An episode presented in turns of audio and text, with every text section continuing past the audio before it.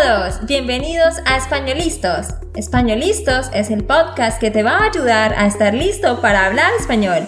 Españolistos te prepara para hablar español en cualquier lugar, a cualquier hora y en cualquier situación. ¿Recuerdas todos esos momentos en los que no supiste qué decir? ¿Esos momentos en los que no pudiste mantener una conversación? Pues tranquilo, Españolistos es la herramienta que estabas buscando para mejorar tu español. Dile adiós a todos esos momentos incómodos. Entonces, empecemos. ¿Estamos listos? Yo soy Andrea, de Santander, Colombia. Y yo soy Nate, de Texas, Estados Unidos. En el episodio de hoy vamos a hablar sobre el racismo. Un tema muy, muy interesante. Hablaremos de racismo y también un poco de diversidad. Yo sé que todos hemos escuchado muchas cosas en cuanto al racismo y tenemos muchos puntos de vista, así que por eso pensamos en hablar sobre este tema, pero más específicamente aquí en los Estados Unidos. Así que vamos a hablar sobre el racismo en Norteamérica, pero estaremos hablando más específicamente sobre Texas y la ciudad de Austin, que es el momento es el lugar en el que nos encontramos en este momento. Así que, pues, estamos aquí con Nate. ¿Cómo te encuentras hoy, Nate? Ah, súper bien, gracias, Andrea.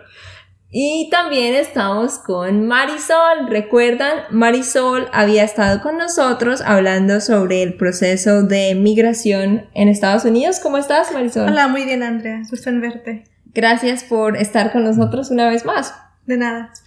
Ah, ok, así que eh, empecemos hablando. Marisol sabe mucho sobre este tema porque, pues, en el trabajo que ella desarrolla, trabajan mucho con lo que es diversidad, ¿no? Así que, pues, quisiera preguntarte, Marisol, ¿qué piensas en cuanto al racismo aquí en Estados Unidos? ¿En qué lugares es más notorio o, pues, cuáles son tus pensamientos al respecto? Este, yo pienso que el tema del racismo es, es algo que está muy integrado en el ADN del país. Y este, y, no nada más en Estados Unidos, se puede ver universal, pero es, es voy a decir algo que, que, tal vez va a ser este, un poco controversial. Ok.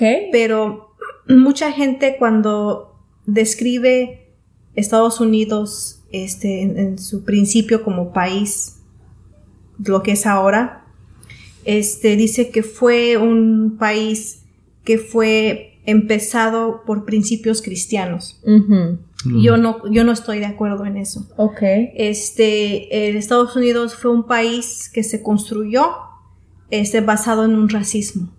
Y en un racismo tan, este, penetrante que se desarrolló gracias a la mano de obra de esclavos personas que no, no eran ni consideradas humanos. Ellos eran considerados dos tercios de un humano.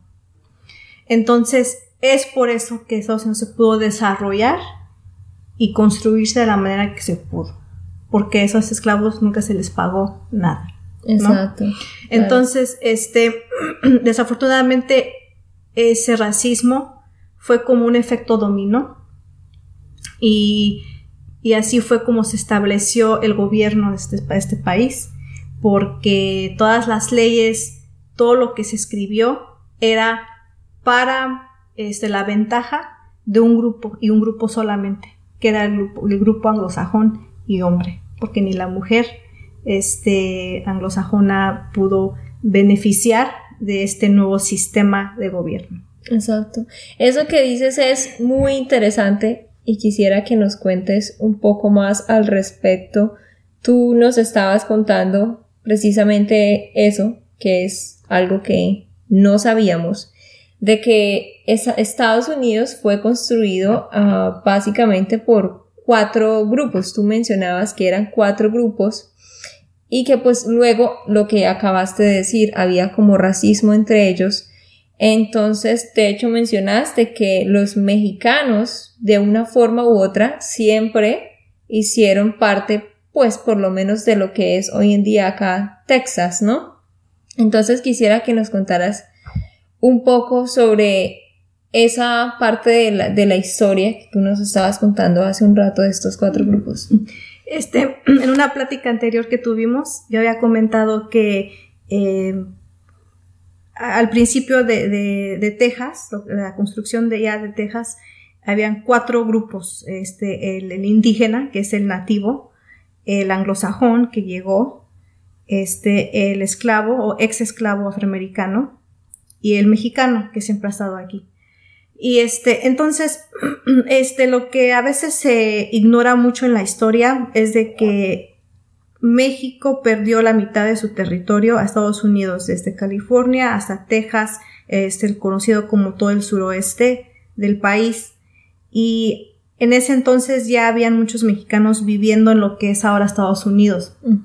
Entonces no es tanto de que hubo mucha migración del, por, por por el país de México lo hay, no lo, eso no, no, no lo niego, pero ya había muchísima gente de descendencia mexicana en, en lo que es ahora Estados Unidos, porque ahí era su origen. Claro. Entonces, este, entonces cuando hablamos así sobre el tema del racismo, desafortunadamente lo, lo que ese concepto hace es dividir y, y crea un nuevo como concepto de nosotros y ellos. Exacto. ¿no? Entonces, cuando se crea este nuevo concepto, ignoramos que, por, por el mexicano, no hablo por el mexicano, que el mexicano siempre ha sido este, parte de, de lo que es Estados Unidos.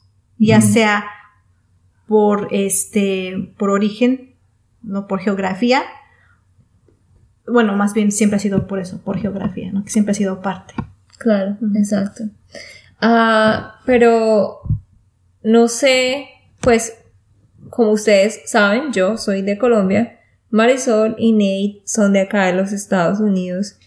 Y pues lo que yo siempre he escuchado de, de Estados Unidos es que como es una nación, un país que ha sido construido, pues lo que tú decías, por personas de diferentes lugares y, más, pues hoy en día aquí hay gente, yo podría decir que casi de cada país del mundo, ¿no?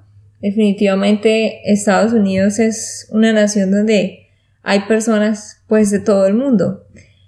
Pero uno siempre escucha que acá en Estados Unidos todo es súper bien, que hay muchas oportunidades, y que todas las personas aceptan a los demás y que pero sin embargo yo me he dado cuenta de que ese racismo del que tú estás hablando que hubo todos estos años y años atrás pues en estos primeros cuatro grupos todavía está presente no es algo que pues todavía se evidencia en en muchos lugares entonces no sé Nate quisiera preguntarte Ah, en cuanto al racismo en los estados del norte, tú pues, ¿qué piensas? ¿Es algo que se ve muy, muy reflejado en estos estados o, o no? ¿Por qué? Pues, no sé completamente, pero um, siento que hay menos racismo en el norte porque había menos esclavos. Y pues en el sur y todos, todos los granjeros del sur de, de ¿cómo se llama? ¿Algodón? ¿Cómo, cómo se explica? ¿Cuál es la Ah, los aborígenes? No, uh, de cotton, ¿cómo se llama? Ah, algodón. Algodón. Algodón, ok, gracias. Es que todos los granjeros de algodón uh, eran del sur, eran de, de Confederate. Y del norte, no, ellos no usaron mucho de los esclavos. Y creo que todavía hay racismo en todas partes, porque hay personas que no conocen diferentes culturas. Pero es más, mm, hay más peleas, hay más problemas que pasaron en el sur, porque la economía de, de los granjeros y de las personas que viven en, en el sur era de, de, de los otros esclavos. Y por eso hay diferentes, ¿cómo se llama? Hay diferentes um, mm, mentalidad Okay. mentalidades de las personas.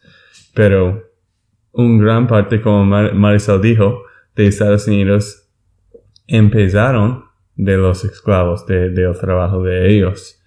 Ah, porque ella dijo si era, era gratis, si era ah, muy poco dinero. Sí. Am, pero, ¿qué, ¿qué piensas, Marisol, de todo eso? Tú dijiste ah, algo sobre el algodón en, una, en la conversación que tuvimos. Hablabas, esto que tú mencionas, Nate, de que acá en el sur como hubo un tiempo en el que la mayor economía era pues el algodón, ¿no? Entonces tú mencionabas algo de eso cuando estábamos hablando antes. Entonces quisiera que nos contaras sobre esa parte, cómo fue eso de los esclavos y del cultivo del algodón y cómo funcionaba eso. Tú mencionaste algo en cuanto al pago y todas estas cuestiones y pues al racismo que se veía ahí. Este, pues lo que yo sé pues, es de historia, ¿no? Lo que Sí. se ha, eh, se ha escrito. Este, no tengo mucho conocimiento de cómo se, cómo evolucionó y cómo se llevó a cabo todo así con detalle, pero el, el sur del país era este, el área donde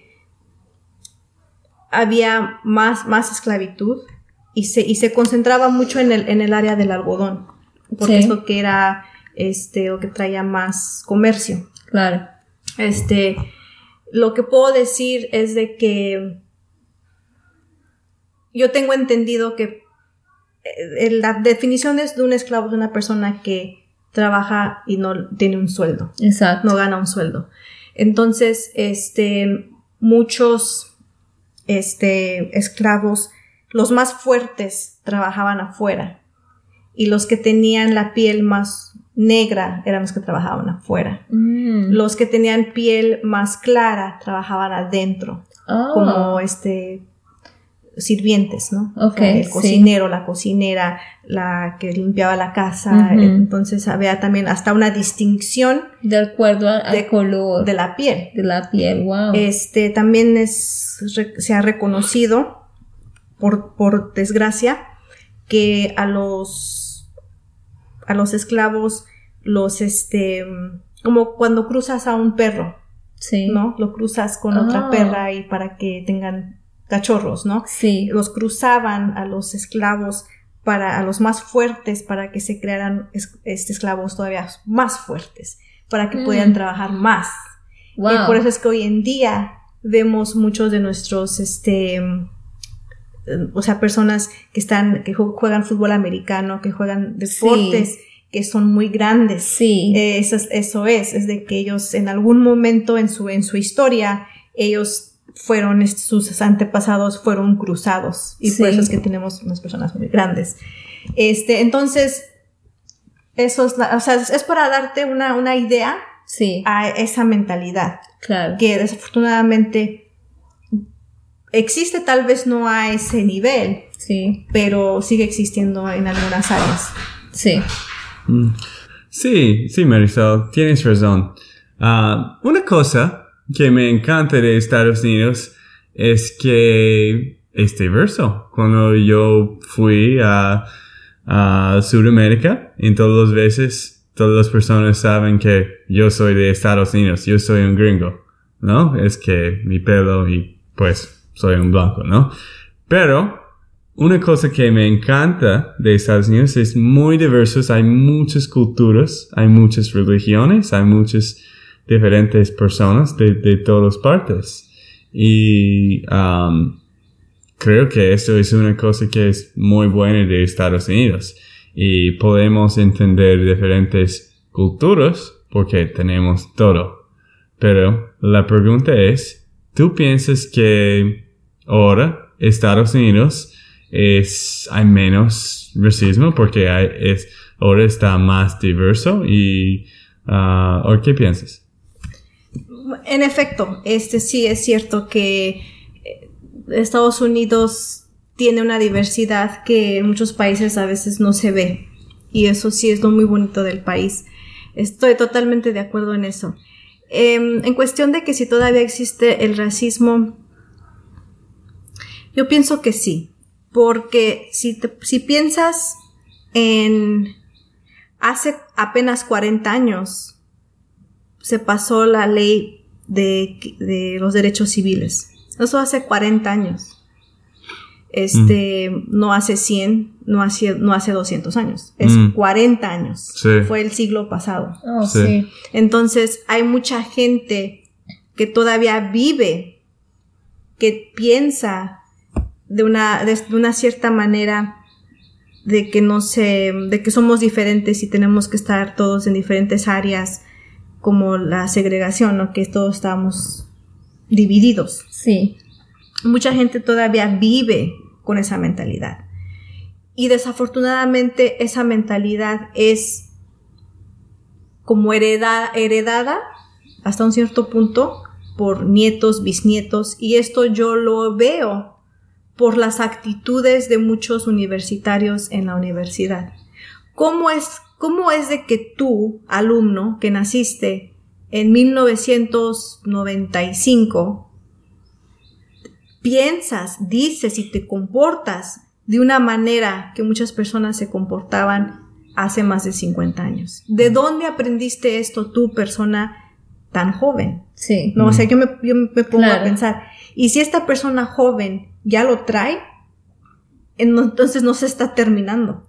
Exacto. Tal vez no es tan obvio, Sí. porque ya sería contra la ley, ya sería el colmo, no es tan obvio como era antes. Sí. Pero de que existe, existe. ¿Existe menos? No sé. La verdad no sé. Sí, yo siento que nuestro país está progresando y pienso que hay menos cada año, cada, ¿cómo se llama? ¿Década? Cada década. Década, cada década. Ah, y pues ahora había un candidato que era de, de Cuba, ¿no? Pues era de Estados Unidos, pero la familia era his- hispánico. Hispano. Y- hispano, sí. Y es que hablamos ahora un poco de- del futuro del país.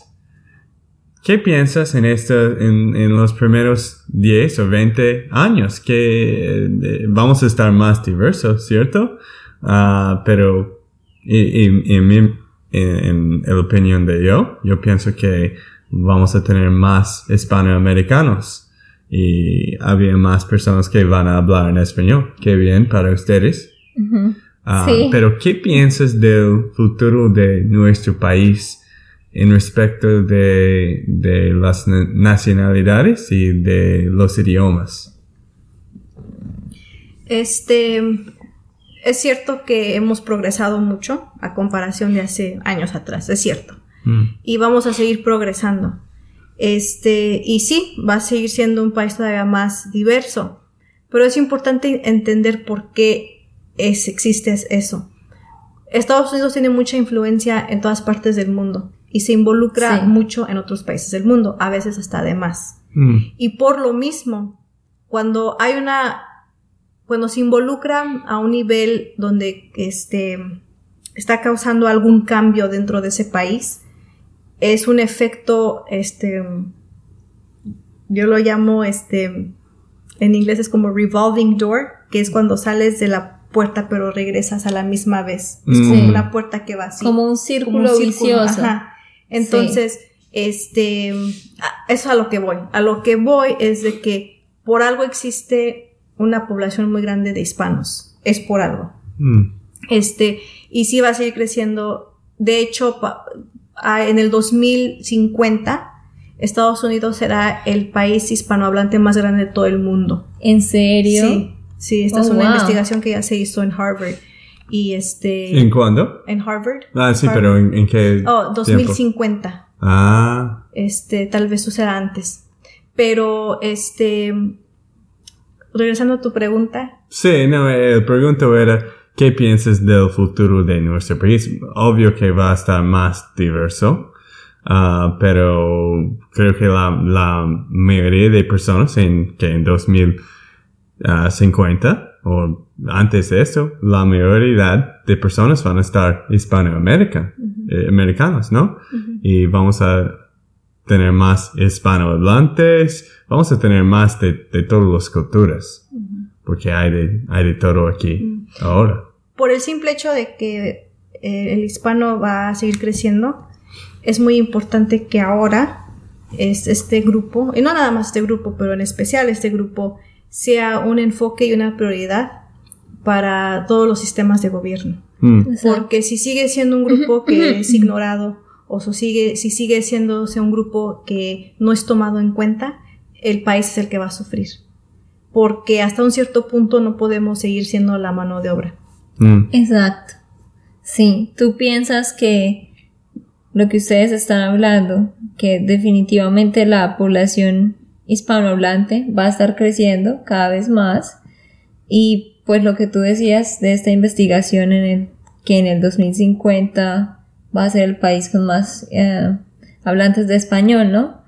¿Tú crees que eso va a hacer que, por ejemplo, en términos de gobierno y de política, ¿tú crees que eso va a causar que la población hispana sea más tomada en cuenta? ¿Tú, tú qué piensas al respecto de eso? ¿Crees que, que sí van a haber más oportunidades? Eh, sí, eso en cuanto, a, en cuanto a política, que de alguna forma lo que tú decías, la población hispana no podrá toda la vida ser como los de la mano de obra, ¿sí?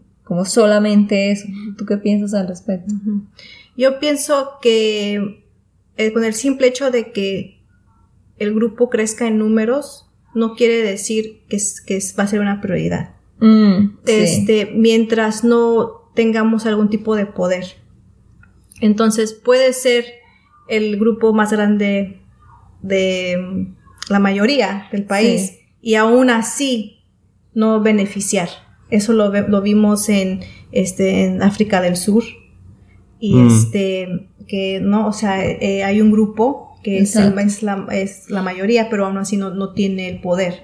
Sí. Entonces, este, para que el hispanohablante pueda tener algún tipo de poder o pueda beneficiar de los sistemas de gobierno, el latino tiene que tomar una responsabilidad propia y empezar a ser el, el grupo más unido.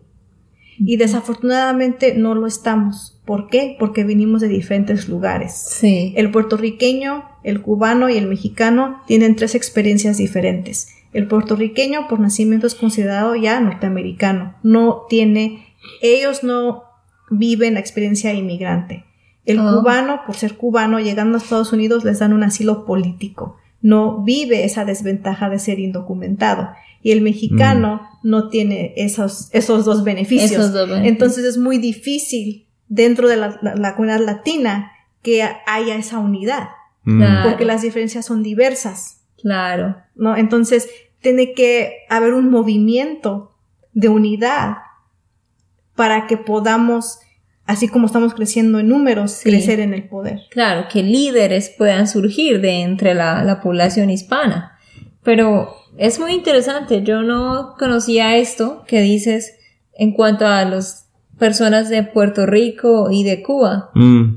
Eh, tú, no entiendo por qué ellos tienen esos beneficios, porque es diferente a los mexicanos. Es que Estados Unidos tiene hasta un cierto poder gubernamental en Puerto Rico Sí. y en Cuba porque es, ha sido un país comunista. Mm. Ah, Mm. wow. y qué México no. México es una república. Es, Claro. Es capitalista también. Claro. Pues, um, pues he notado cuando yo estoy en el supermercado en, en diferentes lugares hay muchos hispanohablantes y esto me gusta porque ahora puedo entender más de eso y me encanta viajar y hay muchos hay muchas ciudades hay muchos lugares países que hablan en, en español pero Estados Unidos primeramente hablan en inglés. Y esto me gusta. Es uno, es algo unido de, de nuestro país, ¿no? Todos hablan inglés. Pero, ¿tú piensas que en el futuro vamos a tener dos idiomas o ah, tú piensas que español va a estar casi importante como inglés en el futuro? Este, yo pienso que es muy importante para un pueblo y un gobierno poderse comunicar.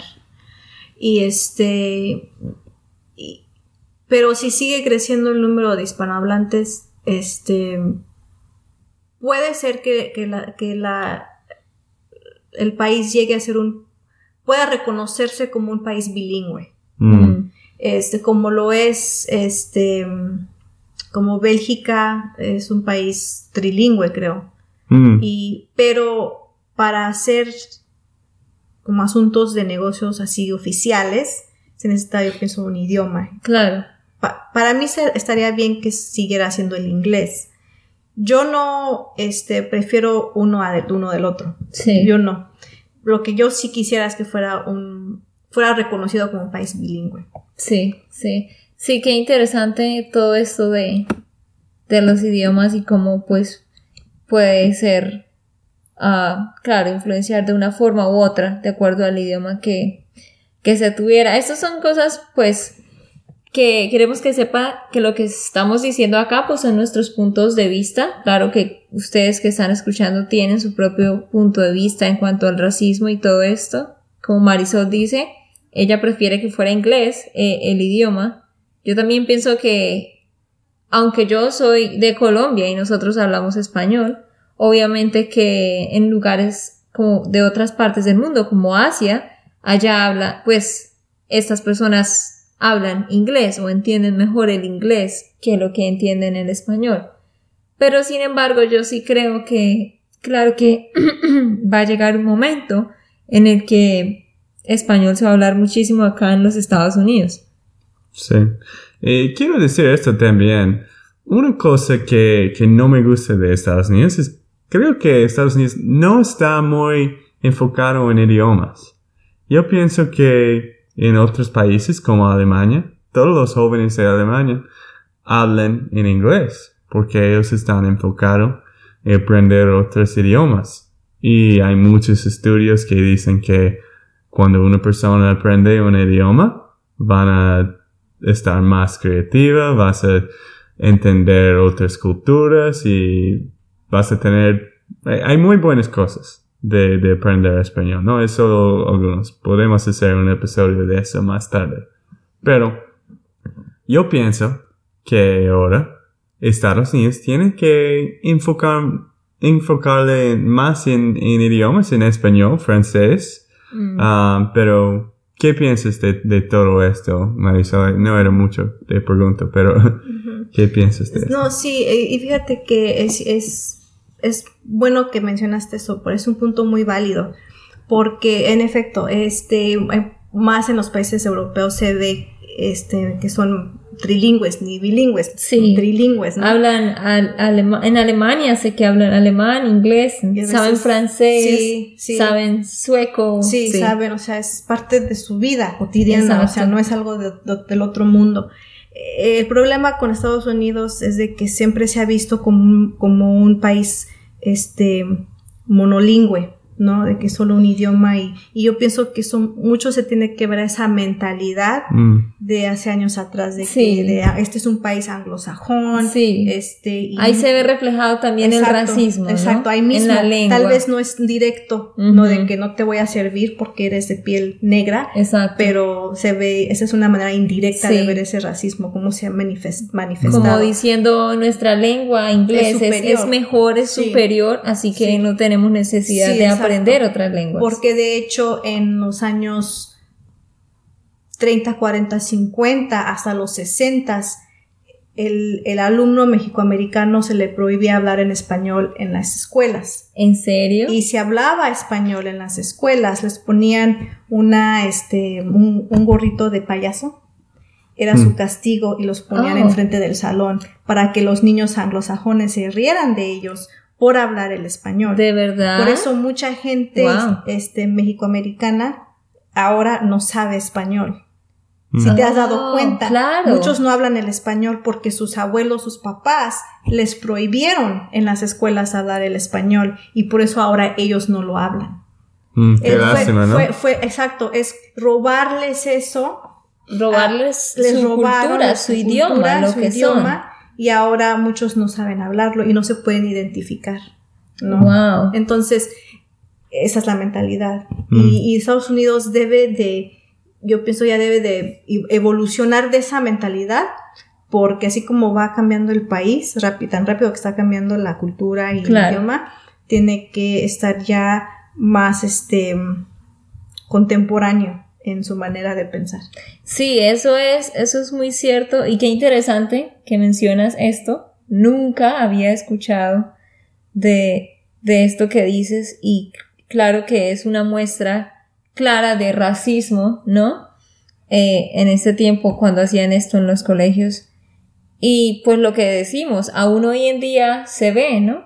Porque el hecho de no darle importancia a otros idiomas, pues realmente hace ver que definitivamente de una forma u otra se está diciendo nuestro idioma es mejor o todos deben aprender nuestro idioma y no nos interesa aprender a otros idiomas. Sí, qué lástima que, que ellos no, no enfocan en estas cosas. Sí.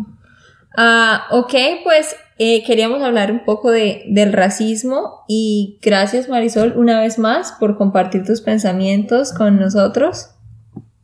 No, sí, este, gracias por invitarme de nuevo y como siempre este, estoy disponible para cualquier pregunta. Sí, gracias por, por todos esos buenos aportes y, y estos aportes en cuanto a la historia acá, pues de los Estados Unidos y también gracias a Nate por sus comentarios. Mm, ok, gracias Andrea. Y pues esperamos que ustedes hayan aprendido. También ah, no olviden una vez más que todo lo que se dice acá son nuestros puntos de vista. Ustedes no tienen que estar de acuerdo, pero es bueno para que también puedan aprender ah, más sobre la historia, ¿ok? Ok amigos, esto fue todo por el episodio de hoy. Esperamos que les haya gustado y que hayan aprendido. Y recuerda, si sientes que estás listo para aprender español, solo da un clic en Español Listos. No olvides dejar tus comentarios de lo que te gustó y los temas que quieres que tratemos. Suscríbete y déjanos tus reseñas. Español Listo les dice chao chao, y, hasta, la próxima.